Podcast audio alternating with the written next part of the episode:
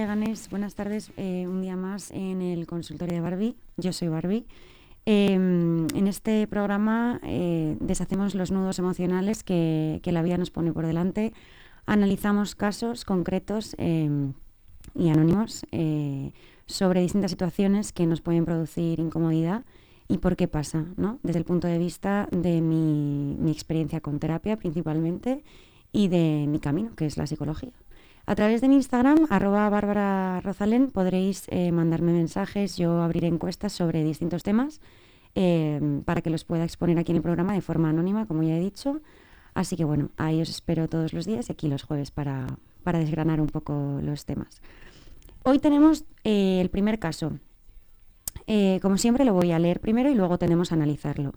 Este caso dice, tiendo a desconfiar más de las personas cercanas a mí sin embargo, de la gente que he conocido recientemente, recientemente y me transmiten buen rollo, me fío más. Bueno, yo no sé todos, no puedo generalizar, ¿no? Pero em, conozco a mucha gente, entre la que yo también me encuentro, que en algún momento de nuestra vida esto nos ha pasado, ¿no? Hemos confiado en personas que acabamos de conocer, hemos notado una conexión. Sin embargo, con personas que llevan en nuestra vida mucho tiempo, con las que deberíamos tener este tipo de vínculos, ¿no? Eh, nos sale esa rama desconfiada. ¿Por qué pasa esto? ¿Esto está bien? ¿Esto está mal? Bueno, primero de todo, no hay ni bien ni mal. Cada caso tiene un origen, ¿vale? No podemos generalizar, eh, esto te pasa porque eh, esto, esto y esto, ¿no? Cada caso es distinto, cada caso es diferente. Me atrevo, me atrevo a decir que, que todos los orígenes tienen un foco en el que probablemente hayamos interpretado, y quiero ser muy cautelosa con mis palabras porque no digo que sea así al 100%, tampoco lo invalido, digo que hayamos interpretado que personas que tendrían que asumir un rol importante en nuestra época más pequeña, más, más infantil, ¿no? Estos cuidadores o personas de nuestro entorno muy cercano han descuidado esta confianza en algún momento. O nosotros lo hemos interpretado así, repito, porque puede que no haya sido así objetivamente.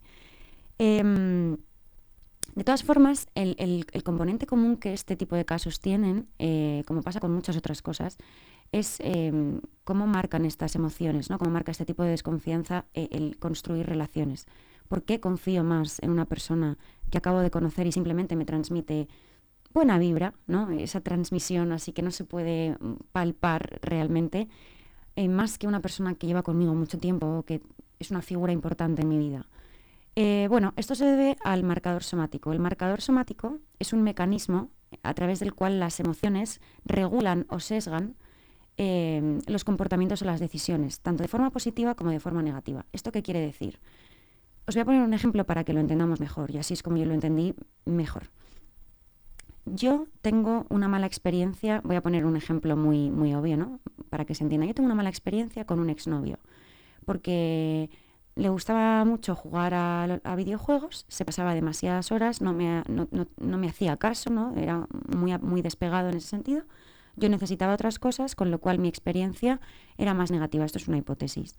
Em, probablemente, probablemente por este marcador somático y las emociones que esta situación me ha generado, en un futuro, si yo conozco a una persona con rasgos similares, que yo interprete como similares, me va a salir un poquito de rechazo. Esto es una base que se va construyendo a lo largo de los años. Este marcador somático es una base que vamos construyendo de inputs que recibimos del exterior, de las personas que nos rodean y de cómo nosotros interpretamos y procesamos toda esta información. Si, por el, por el contrario, esta es la parte negativa, pero por el contrario también pasa, podemos atribuirle eh, efectos positivos o, o emociones positivas a una persona que cuando haya algo que nos transmite esa persona, ¿no? como decía, Em, positivamente porque lo estamos identificando, probablemente tengamos más ganas de conocer a esa persona. Esto es el marcador somático.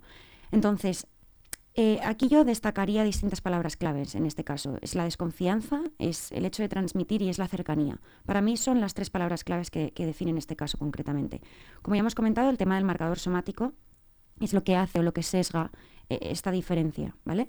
Em, pero empezamos por la primera palabra clave, que es la desconfianza. En este caso sería tratar el tema de la confianza. La confianza resulta ser la construcción realmente de un vínculo entre dos o más personas que se, que se puede hacer que se debe hacer de forma recíproca y que tiene que tener unas bases, entre las cuales, bajo mi punto de vista y por lo que yo he experimentado a lo largo de mi vida, eh, tienen distintos principios, entre los cuales yo encuentro que poder sentirnos vulnerables, ¿no? Para que haya una, relación con confianza, tenemos que poder sentirnos vulnerables y, relajados y tranquilos. Eh, tenemos que saber controlar el impulso de juicio, que no de opinión, sino de juicio, emitir juicios Em, no tiene nada que ver con emitir opiniones. Una opinión es lícita, un juicio es dañino muchas veces. Entonces tenemos que controlar en esa relación y que, se controlen con nosotros, lógicamente, ese, ese impulso de emitir un juicio camuflado por una opinión. ¿Vale? Tenemos que practicar la escucha activa. Eh, oímos, oímos muchas cosas, tenemos muchos inputs eh, auditivos, pero no practicamos la escucha activa, no nos sentamos delante de una persona, miramos a los ojos a la persona y simplemente escuchamos, simplemente, sin necesidad de solucionarle los problemas, sin necesidad de menospreciar o de hacer de más lo que te esté contando, sin necesidad de comparar un problema con, algo tuyo, sin necesidad de competir, sin necesidad de, de enjuiciarse, simplemente escuchar. Hay veces que no, la otra persona no necesita nada más que tener alguien que la escuche, no que le solucione la vida, simplemente que la escuche. Y por último, cuidar la privacidad. Cuando una persona confía en ti, es confidente, lo hace porque espera de ti que respetes esa privacidad, que respetes ese secreto, por así llamarlo, entre comillas. Em, de la misma forma que cuando tú confías en una, una, persona, esperas, das por hecho que eso, que eso de que estáis hablando, eso que estáis tratando, se va a mantener en vuestra privacidad de vuestra relación. Esto para mí serían los cuatro principios fundamentales para que haya una relación de confianza. ¿Qué pasa cuando uno de estos principios se vulnera por algunas de las partes? La confianza es como, es como un Tetris, ¿vale? Van habiendo piezas que dejan de encajar o habiendo ladrillos que se salen. Entonces hay huecos. Cuanto, cuantos más principios vulneres o más cantidad de veces los vulneres o se vulneren, más ladrillos van a faltar, más huecos va a haber. Y va a llegar un momento en el que va a ser muy complicado reponerlo tendrías que construir una pared completamente distinta. Pero para que esto pase, hay otras muchas facetas de la relación que habría que arañar y que ver y que investigar y probablemente, probablemente se necesitaría una ayuda externa, ¿no? Eh, con esto que hablamos siempre de las herramientas en terapia. Em, entonces, para mí, este sería el principio de la confianza, que es una de las palabras claves que, que, destacan para mí en este, en este caso. Después tendríamos la parte de, de transmitir, ¿no? esa sensación algo que no es palpable, ¿no? Me da la sensación de que esta persona es, no sé, muy alegre, me da la sensación de que, de que me voy a llevar muy bien con esta persona. El marcador somático está funcionando aquí a tope, está con todas sus maquinarias puestas a lo más positivo, porque tú no conoces a esa persona de nada, sin embargo, hay determinados rasgos que tú estás interpretando de esta persona, características de esta persona, que te provocan sensaciones positivas, porque probablemente previamente hayas tenido buenas experiencias con ese tipo de características. Entonces, en, esta parte que, habla este caso, ¿no? de las personas que no conozco pero me transmiten buen rollo, em, a través de estos marcadores nosotros nos vamos a, crear unos esquemas mentales. Los esquemas mentales es la forma que tiene nuestro cerebro de organizar la información.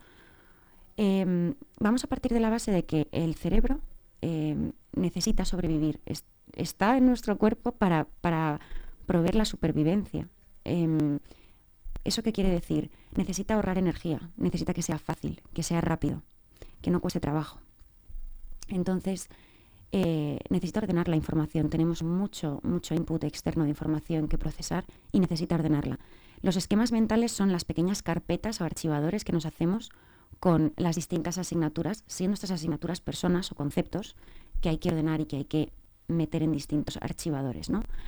Esto no significa que estén bien hechos, ojo, que tu, que tu cabeza, que tu cerebro tenga esta función no significa que lo haga bien.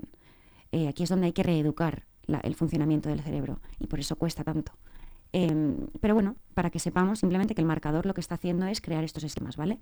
Entonces, em, como tú interpretes esta información o como tú proceses esta información, depende mucho, muchísimo. Me arriesgaría a decir que casi todo depende de cómo y dónde la coloques en estos esquemas depende de esos atributos, te va a parecer una cosa, te va a parecer otra. Aquí quería meter el tema de, los, de, las atribuciones, las, las, distintas teorías de atribuciones que hay, ¿vale? Porque eh, cuando hablamos de que esta persona me transmite buen feeling, nada más y nada menos que estamos hablando de atributos que le estamos dando a esa persona. Que no, no digo que sea malo, es algo natural que hacemos todos y que necesitamos hacer por lo que hemos dicho, porque necesitamos ordenar esa información. Estos, eh, eh, estos atributos pueden ser, por ejemplo, como el, tan hablado efecto halo. El efecto halo es em, algo inconsciente que hacemos, le, damos atributos positivos a una persona y entonces automáticamente por esos atributos positivos nos pensamos que esa persona es mejor, o es más guapa, o es más simpática, o baila mejor, o es por los atributos subjetivos que nosotros le damos a esa persona, ya sea porque la queremos mucho, porque está dentro de nuestro estándar de belleza, porque está dentro de nuestro, de nuestro mm, tipo de personalidad con el que compaginamos mejor. Puede haber muchísimas facetas por las que tú des, esos, atributos a, esa persona.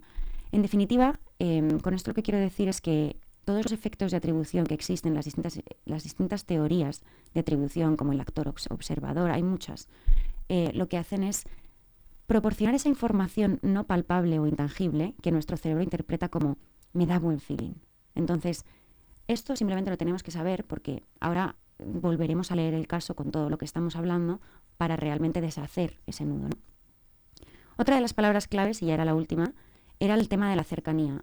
Esto es más bien una reflexión, más que un dato.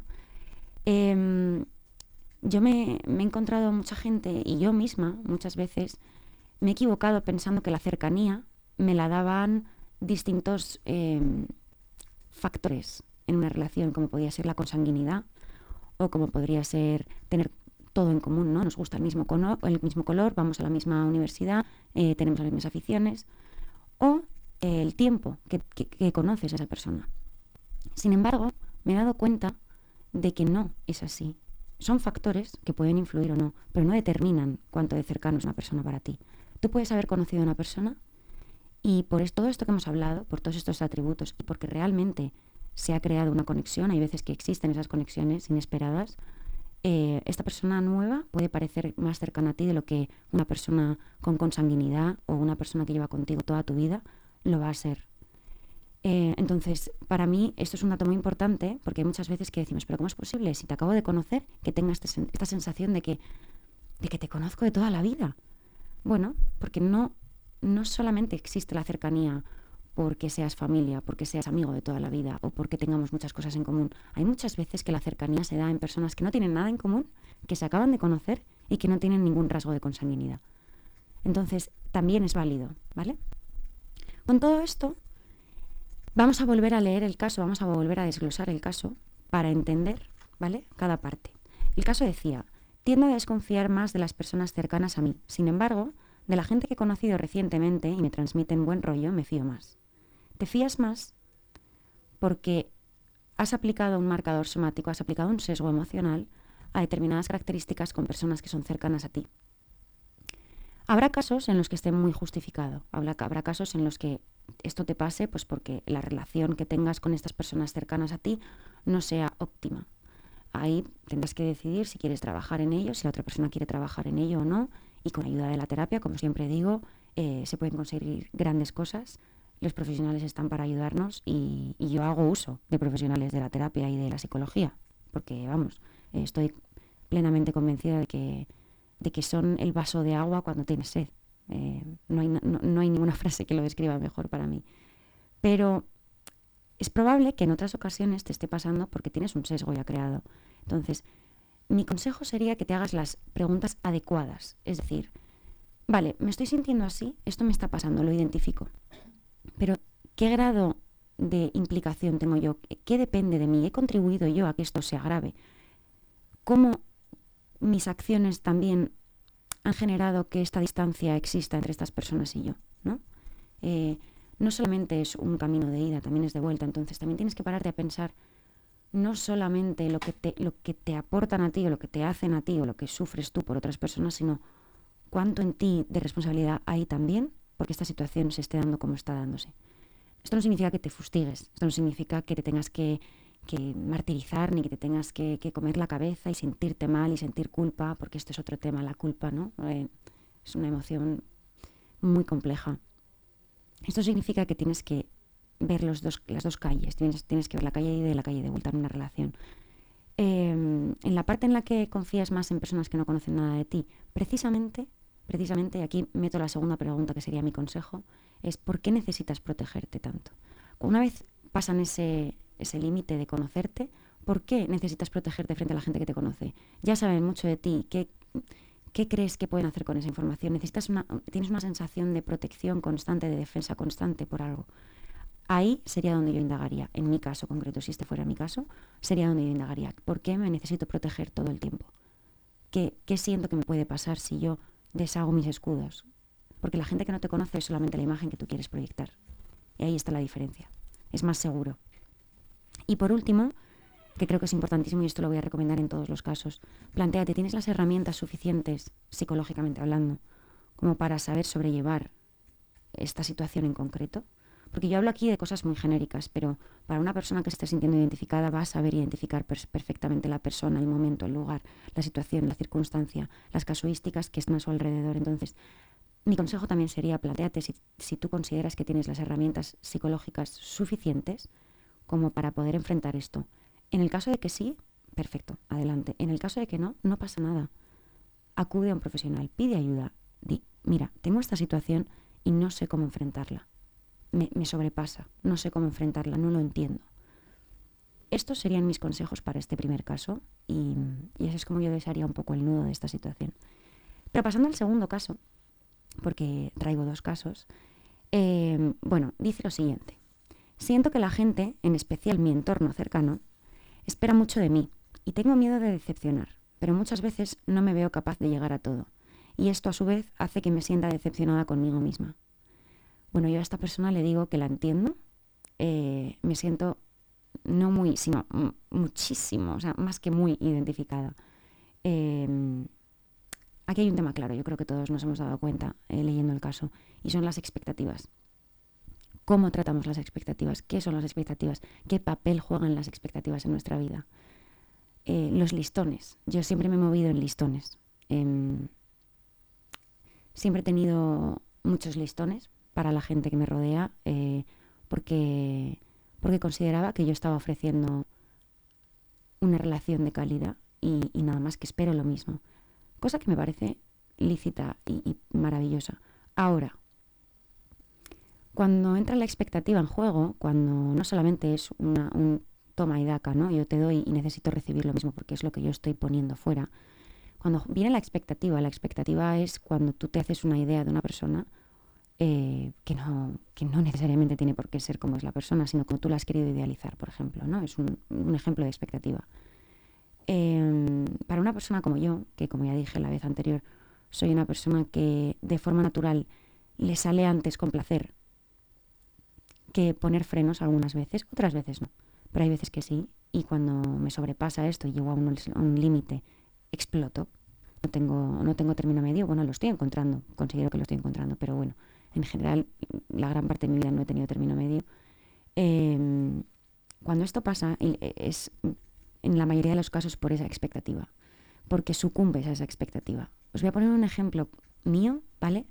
Para que, dos ejemplos, porque uno me ha, pasado viniendo, para que veáis que yo hablo de esto y tengo que pararme a pensar y a deshacer mi propio nudo porque a veces cuesta. Está tan integrado en mi modus operandi que no, no me doy cuenta.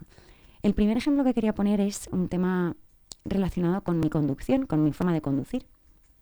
Yo soy una persona que conduciendo me gusta charlar y me gusta hablar. Y me meto tanto en la conversación que me paso las salidas, me, pierdo. Eh, a mi madre pasa lo mismo, quizá venga de ahí, no lo sé. Pero me pierdo, me paso las salidas. Toda la gente que ha ido conmigo en coche alguna vez eh, es una broma constante. Ahora me río porque sé que forma parte de mi conducción. Siempre pon atención, lógicamente, ¿no? Pero hay veces que me paso la salida, pues tengo que salir en la siguiente. No pasa nada. No, no es un crimen. No estoy haciendo nada malo. Llegaré más tarde y pediré perdón. Intento corregirlo, ¿eh? intento prestar más atención al tema de las salidas. Pero bueno, eso aparte. Em, durante mucho tiempo me he sentido fatal. Durante mucho tiempo cuando la gente se, metía en el coche conmigo, em, me ponía muy tensa con una necesidad de controlarlo todo, porque pensaba que la expectativa que se tenía de mí era de que tenía que hacerlo perfecto, porque si me equivocaba de salida, sentía que se iban a burlar, que se iban a reír, que, no iban a confiar en, que yo les llevase en coche más, ¿no? Y parece una exageración, pero realmente es así como mi cabeza lo procesaba. Probablemente lo sea, sea una exageración, pero es así como mi cabeza lo ha procesado mucho tiempo. me he dado cuenta em, de que es que es como soy. Si te quieres montar en el coche conmigo y yo me voy a equivocar de salida, cuando te montes en el coche te lo voy a decir. Te voy a decir, oye, yo tiendo a perderme. Pero no puedo hacer nada al respecto, no me puedo lapidar, no puedo sentirme mal, no puedo eh, sugestionarme como lo he hecho muchas veces, ¿no? Otro ejemplo, por ejemplo, que era cuando venía para acá, hoy está lloviendo muchísimo, muchísimo.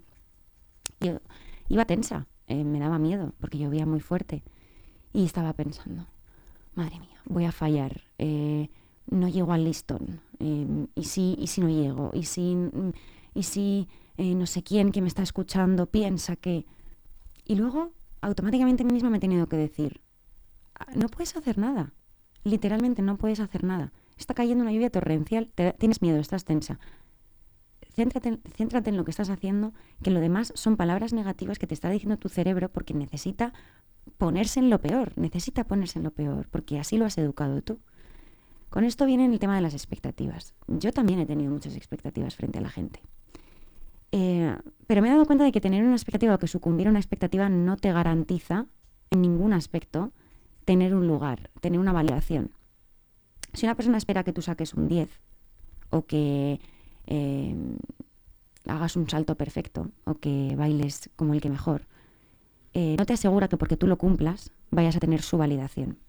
A veces sí, hay otras veces que no es suficiente como ya has cumplido esto, ahora necesito que cumplas el siguiente listón. Y muchas veces las expectativas hacia otros surgen de una inseguridad propia. Si yo estoy atribuyendo una expectativa, estoy teniendo una expectativa frente a mi pareja, por ejemplo, de que tiene que em, cocinar como el que mejor, probablemente sea por mi necesidad de, que yo no sé cocinar, ¿no? Por ejemplo. Es una forma de verlo eh, que a mí me ha ayudado bastante a entender eh, por qué surgen estas expectativas. Dentro de este, de este tema en concreto, ¿no? que, nos da miedo decepcionar, eh, y si no lo hacemos nos decepcionamos a nosotros mismos, aquí creo que tienes que poner en balanza, ¿qué te compensa más? ¿Qué te compensa más? La posibilidad remota, que no certera, de que puedas decepcionar a alguien si tú no cumples su expectativa, que también es remota, no certera, porque tampoco tienes ninguna garantía de que eso sea así, o la certeza de decepcionarte a ti, yo hoy por hoy me quedo con decepcionar a otros. Porque no sé si realmente se van a sentir decepcionados y porque yo sí que sé lo mal que lo paso cuando yo me decepciono a mí misma. Dentro de este, de este caso, eh, como ya hemos hablado antes, están, hay que analizar los rasgos de tu personalidad, hay que saber cómo tú eres, por qué te sale hacer esto. Depende mucho de cómo tú seas. Eh, eh, si eres una persona con mayor deseabilidad social, eh, pues probablemente tiendas a, sucumbir más a este tipo de expectativas, ¿no? Yo te diría que trabajas la aceptación, que como ya comentamos en la vez anterior, la aceptación es lo que todos perseguimos. La aceptación es eso, es eso que decimos que es la felicidad, para mí es la aceptación. Aceptar, aceptar una situación, aceptar que me voy a perder con el coche, aceptar que, que no voy a sacar un 10 en todo, aceptar que, que, no todo lo puedo tener controlado, ¿no? Em, aceptar cómo eres, tus características, la versión más limpia y más, y más honesta de ti, con tus errores, con tus fallos, pero lo más, lo más real, lo más genuino. Acepta esa versión de ti, porque realmente es la que va a tirar a salir constantemente y la que tú estás reprimiendo por esas expectativas. Después, este, este caso habla de los miedos, y para mí es un tema mm, eh, muy común, que lo veo mucho y lo he visto en mí, uno de los motivos principales por los que yo empecé a ir a terapia en su día fue por un miedo irracional completamente que me paralizó la vida completamente. Cuando existen los miedos, existen con un origen, como todo. El miedo está para, para, para poder sobrevivir, ¿no? El miedo es lo que nos dice, eh, esto no, que si no te mueres. Pero hemos racionalizado miedos que no cumplen esa función. El miedo a decepcionar no te garantiza la supervivencia. Es un miedo irracional. No hay que racionalizarlo. Es un miedo completamente irracional. No te va a garantizar absolutamente nada tener miedo, más que a ser más cauteloso todavía si cabe, que si ya estás pensando en el miedo a decepcionar, probablemente es porque ya seas cauteloso. Probablemente este tipo de miedos, si se dejan llevar y se dejan cabalgar a gusto, racionalizándolos como lo hacemos, eh, puedan desembocar en distintos fobias o distintos tipos de ansiedad social eh, porque nos paralizan, es como ellos contaban, ¿no? Yo, mi primer contacto con terapia fue por esos miedos irracionales que literalmente me paralizaban. No, no, no, me quedaba quieta. No podía dormir, no podía comer, no podía hacer nada por miedo. Es complicado gestionarlo, ¿no? Aquí sí que os digo que si sois personas que tenéis este tipo de miedos, como todos, em, hagáis uso de profesionales porque, porque los miedos dan mucho miedo, valga la redundancia.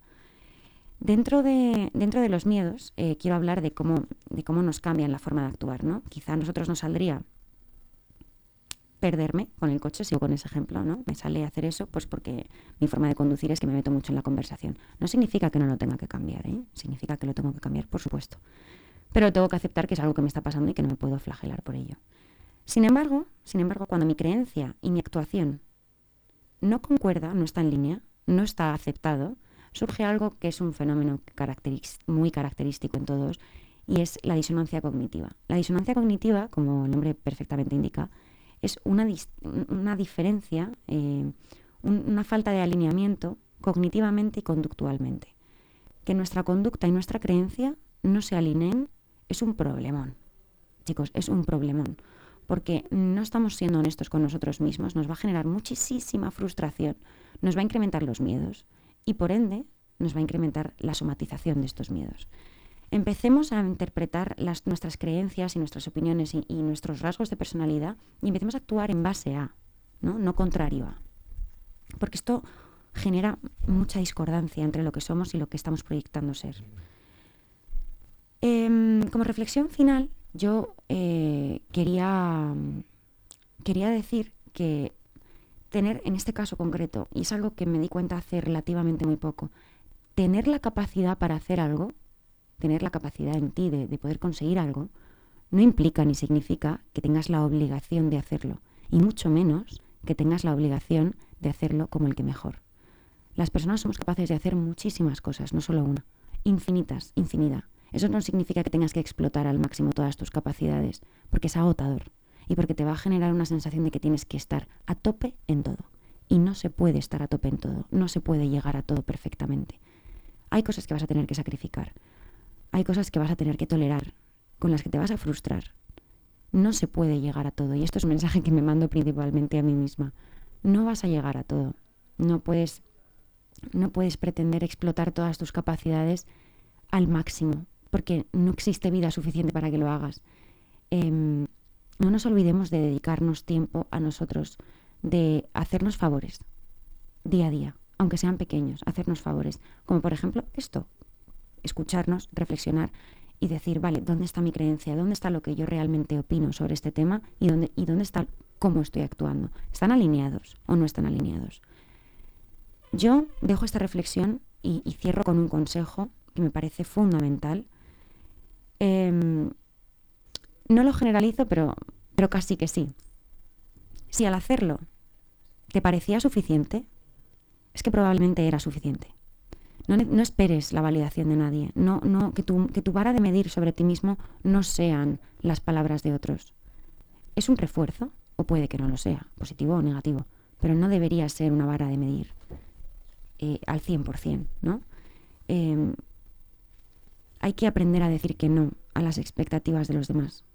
Y hay que empezar a hacer más caso a cómo somos de verdad y a, lo que realmente está en nuestro rasgo de carácter. Em, espero que, estos dos casos os, hayan resonado con alguna circunstancia en vuestra vida y os hayan ayudado sobre todo, así esto ha sido así, a deshacer este nudo.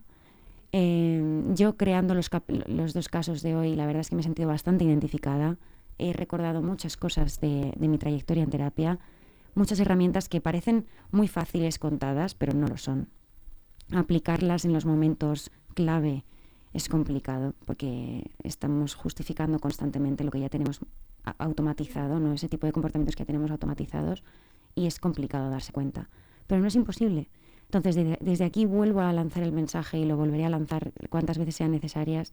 Si estáis en una situación complicada, eh, os mando un abrazo enorme. Eh, os dejo mi Instagram, arroba Bárbara Rosalén, si necesitáis no solamente mandarme distintas, distintos casos, sino hablar simplemente. Em, encantada de la vida de hacerlo. Y, nada, os veo el, jueves que viene en el consultorio con otros casos nuevos eh, para deshuesar y para desgranar. Y ahora os voy a dejar con, con otro proyecto muy especial para mí, que es el podcast Lo que ella me enseñó con mi mejor amiga Laura Millán. En este capítulo, capítulo 7 de la primera temporada, hablaremos de las dinámicas del amor eh, convencionales y no convencionales, ¿no? las distintas dinámicas que puede haber en una relación de pareja.